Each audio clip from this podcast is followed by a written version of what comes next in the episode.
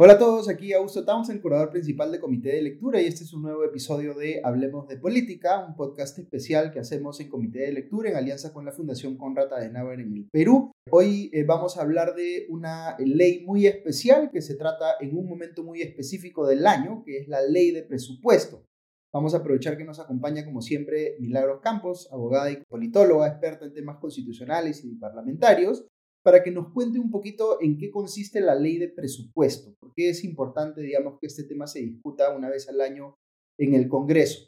Así que, Milagros, ¿cómo, cómo digamos, eh, podemos describir un poquito el proceso para hacer la ley de presupuesto? ¿Qué tal, Augusto? En nuestro sistema, como también en otros países, el gran debate parlamentario es el debate de la ley de presupuesto. Lo es tanto en los regímenes presidenciales como en los parlamentarios, porque estamos hablando claramente de las políticas públicas que van a recibir los recursos para poderse ejecutar. Evidentemente, cualquier planeamiento al que no se le asignen recursos se va a quedar solo en eso, en un planeamiento y no se va a poder ejecutar. Desde ese punto de vista, pues la ley de presupuesto es una herramienta también de gestión y el marco de la aprobación en el Congreso no es casual, porque responde justo a este principio que comentábamos en las semanas pasadas eh, sobre este tema de que no hay impuestos sin representación. Esta frase que está muy vinculada al origen de la representación en el Parlamento o en el Congreso americano respecto de la independencia de las colonias, ¿no? En realidad se trata justamente de analizar los gastos a partir de los ingresos y como sabemos, la mayor parte de los ingresos son justamente los que provienen de los impuestos, de los tributos en general. Entonces, ese rol que ejerce el Congreso es muy importante porque se trata de fiscalizar que los impuestos sean bien utilizados y tengan una asignación también racional para poder atender los múltiples servicios que brinda el Estado. ¿no? Ese es un, un punto central. Y ayer se aprobó, y se aprobó con una votación muy alta, Diría que es una de las más altas de los últimos 20 años y además sin un dictamen en minoría como solía ocurrir, aunque tampoco en 2016 hubo dictamen en minoría. Y esto significa pues que en la Comisión de Presupuestos se puso de acuerdo, ¿no? También quiero destacar que esta votación es importante en el contexto de un Congreso fragmentado como el que hemos hablado, en un debate muy largo, tres días, ¿no? Y la forma en que responde este calendario tiene una fecha final indefectible que es el 30 de noviembre. Es decir, si el 30 de noviembre el Ejecutivo no tiene el presupuesto aprobado, lo que va a hacer es promulgar el que mandó en agosto. Y si me permites, comento un poco este calendario tan importante del presupuesto, porque, a ver, todos en casa o en la empresa tenemos un presupuesto. En el caso del Estado, la proyección de estos gastos respecto de los ingresos se hace anual y lo llamamos el eh, año fiscal, que comienza el 1 de enero, termina el 31 de diciembre. La formulación y, la programación del presupuesto se hace antes del mes de agosto, porque el 30 de agosto se debe remitir al Congreso como hito de inicio, digamos, el presupuesto que el Ejecutivo y los gobiernos subnacionales han programado. Lo remiten al Congreso y el Congreso entre agosto y noviembre recibe a cada uno de los titulares de pliego para que sustenten los gastos, emite un dictamen y ese dictamen es el que hemos visto debatirse y aprobarse. ¿Qué viene después de esa fecha? Pues la ejecución presupuestal de la que da cuenta el Ministerio de Economía y Finanzas y una parte muy importante que está referida a la evaluación y control donde entran otras instituciones que son fundamentales en el diseño constitucional para esta parte, que son el Congreso nuevamente, que debe fiscalizar en qué se ejecuta ese presupuesto y qué calidad de gasto tiene, así como la Contraloría General de la República. Entonces, este es un poco el calendario, digamos, del gran debate de políticas públicas en el que tiene un rol especial el Congreso de la República. Es bien curioso, ¿no? Porque pueden estar pasando muchas cosas en paralelo, digamos, conflictos sobre temas políticos, y sin embargo, eh, esta discusión tiene que avanzar, digamos, ¿no? De todas maneras, necesitamos tener un presupuesto aprobado para que el Estado pueda funcionar como corresponde. Ahora, tú decías algo que creo que es bien interesante eh, eh, subrayar, que es, finalmente los recursos están en control del Poder Ejecutivo. Entonces, la discusión del presupuesto en el Congreso es una forma de controlar también, en el buen sentido de la palabra, al Ejecutivo para que no gaste, eh, digamos, excesivamente o haga un uso eficiente o racional de los recursos, ¿no? Para que no sea, digamos, el gato de despensero, ¿no? Este, sino que tenga ciertos controles para que los recursos de los contribuyentes sean eh, administrados de manera correcta, ¿no? Ahora, una cosa que me interesaría saber, por ejemplo, ahí, Milagros, es hasta qué punto los congresistas negocian o tienen capacidad de conseguir cosas durante la discusión sobre la ley de presupuesto. Se habla mucho de este famoso anexo 5, creo que se le llama, ¿no es cierto?, que es, digamos, donde se incluyen pedidos específicamente que hacen los congresistas o las bancadas. ¿Cuánta capacidad de negociación tienen los congresistas, digamos, para cambiar lo que originalmente manda el Ejecutivo como propuesta? Bueno, este es un tema bien importante porque los norteamericanos llaman a este episodio el pork barrel. Y lo que quieren identificar con esto es cómo hacen ciertas concesiones respecto de intereses colectivos de los parlamentarios. No estoy hablando de intereses personales, ¿no? Sino, por ejemplo, un partido que quiera, pues, solicitar una mayor asignación para la seguridad u otro que quisiera asignar para una actividad pública importante, porque lo que se debe debatir es política pública, infraestructura y temas que son de interés general.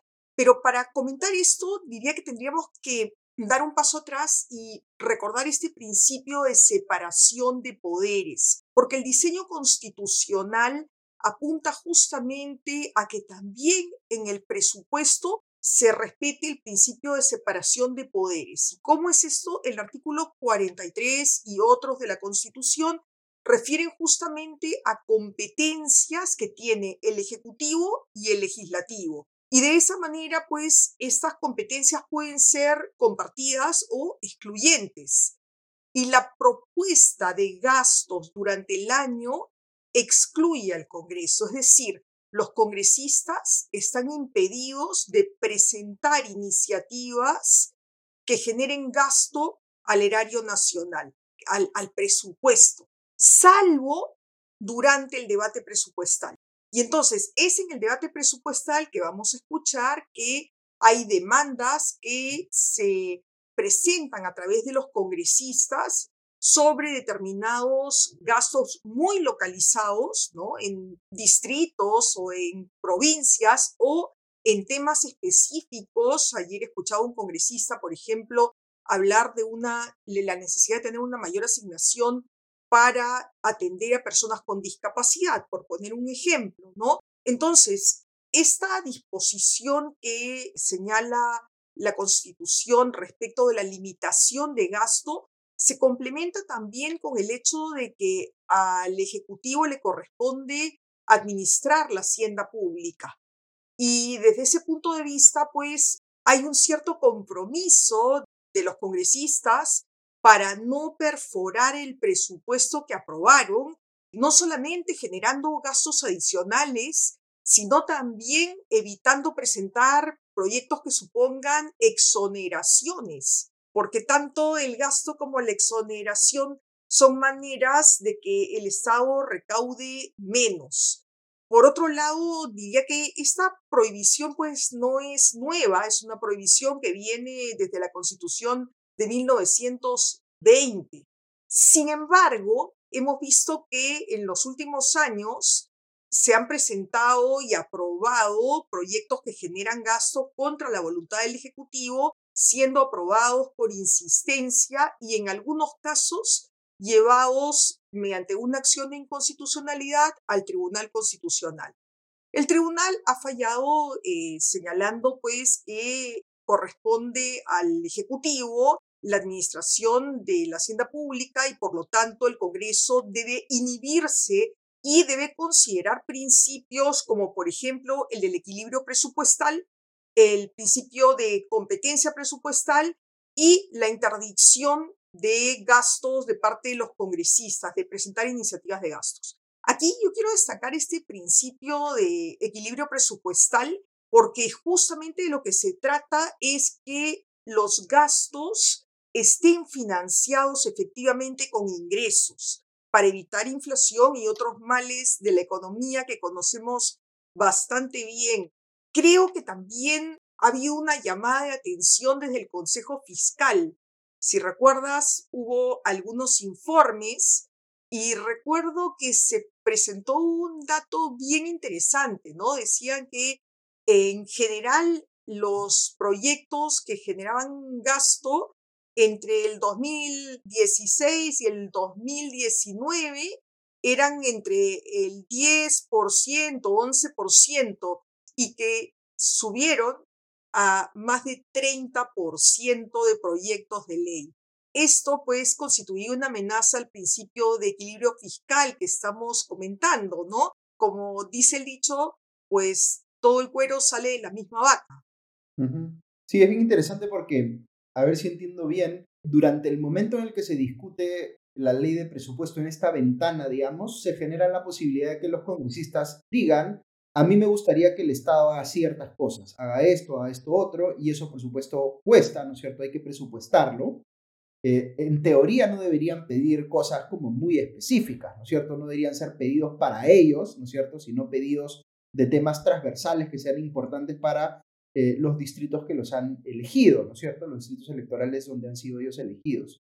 Entonces, se da esa discusión, pero fuera de ese momento, fuera de esa ventana, ya los congresistas no tienen la posibilidad de presentar iniciativas que supongan eh, nuevo gasto para el Estado, porque es como decir, en la ley de presupuesto le asignamos, por dar una eh, cifra sencilla, digamos, 100, eh, digamos, al Ejecutivo para que gaste, y si el Congreso luego de eso empieza a crear este proyecto de ley que busca que el Estado haga algo que no hacía antes y que le va a costar 20, esos 20 no están presupuestados, ¿no es cierto? Entonces no va a haber de dónde financiarlos, y por eso es que está prohibido, digamos, o por eso es que se establece que los congresistas no tienen iniciativa de gasto fuera de cuando participan, digamos, específicamente en la discusión de presupuesto.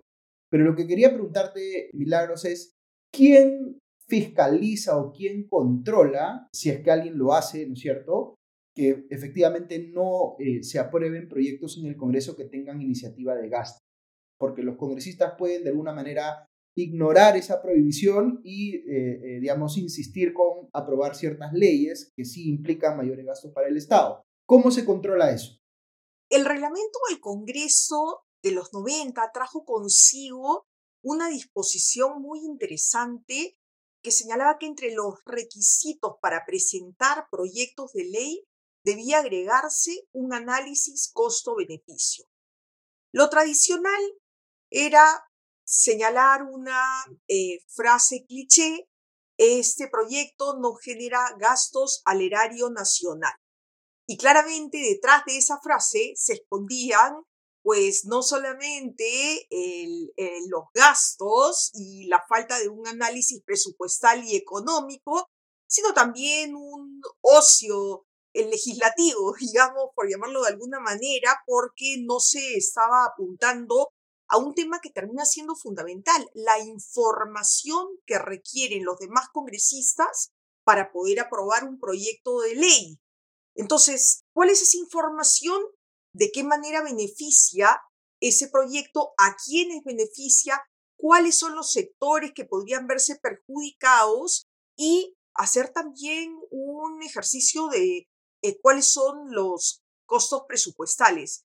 Lo más increíble es que muchos proyectos que llegaban del Ejecutivo tampoco contaban con demasiada data y se referían básicamente a temas presupuestales. Esto se ha tratado de enmendar en los últimos años con sendos manuales sobre el análisis costo-beneficio. La Comisión Técnica del Congreso por los años 2003, 2004 sacó un primer manual. A partir de allí hubo uno que sacó una institución, luego otra de vigilancia ciudadana, en fin, tratando de poner reflectores sobre cómo debería hacerse ese análisis costo-beneficio y otros, otras herramientas para una mayor y mejor calidad regulatoria. Diría que mm, hemos llegado a un punto en que estos manuales existen y que es necesario que se implementen, pero no hay pues como en las demandas judiciales que si no se cumple con el requisito se, se declaran inadmisibles, se devuelven y se pueden presentar solo si se cumple. Aquí pues el párrafo tiene que estar, pero solo cuando pasa a las comisiones y al debate es que puede observarse cuando un proyecto tiene un adecuado análisis costo-beneficio, contribuye al debate, ¿no? Y eso supone, eh, nuevamente eh, lo digo, pues tratar de identificar el gasto presupuestal, tratar de identificar a los grupos económicos, cómo beneficia al Estado, cómo puede perjudicar a determinados grupos, porque con una iniciativa siempre puede haber, pues, eh, quienes se perjudiquen. Diría que estamos, por ejemplo, poniendo una pena mayor para un delito de contrabando, pues los delincuentes que estén dedicados a esa actividad van a verse perjudicados y es necesario analizar cuál es el incentivo que se da. Cualquier norma debe de ser sometida a un análisis costo-beneficio. No hay norma que pueda eximirse de un análisis costo-beneficio planteado en los términos que lo plantea el manual de técnica legislativa, el manual del análisis costo-beneficio y que están todos disponibles en la web. El Ejecutivo también tiene. ¿Qué se puede hacer? Pues la propuesta está nuevamente en agenda porque en el periodo pasado el congresista Alberto de la Hunde y la congresista Mercedes Arauz presentaron dos iniciativas para crear una oficina de estudios económicos.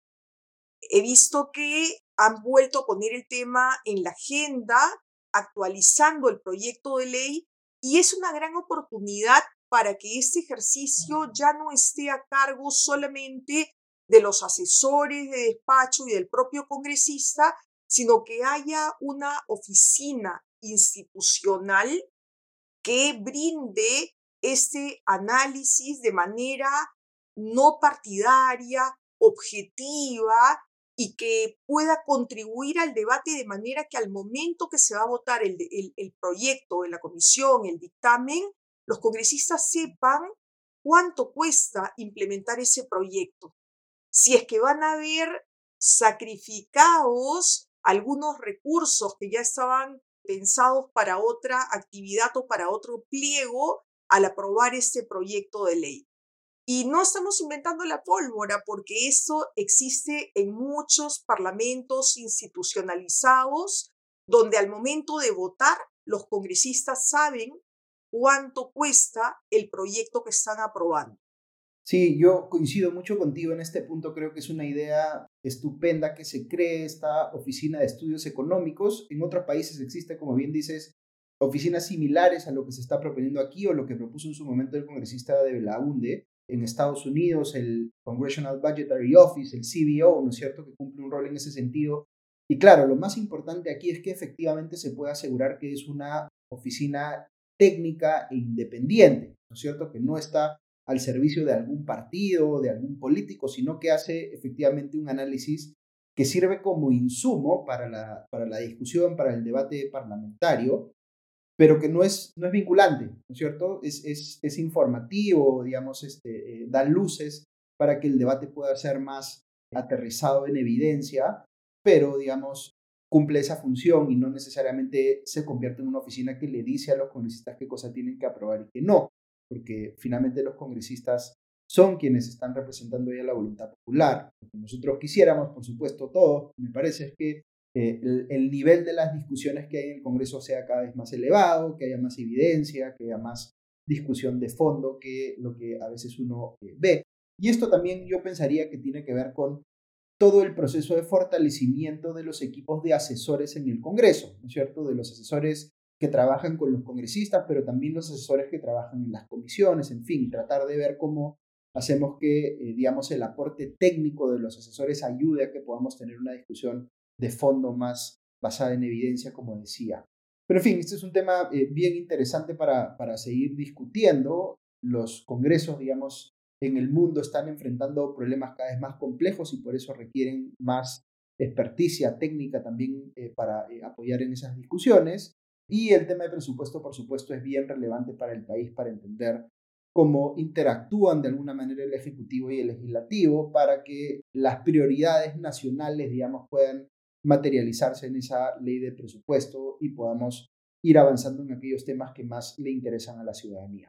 Lo vamos a dejar ahí por ahora. Muchísimas gracias, Milagros, como siempre, por acompañarnos y ya regresamos la próxima semana con otro tema interesante para conversar con ustedes. Adiós.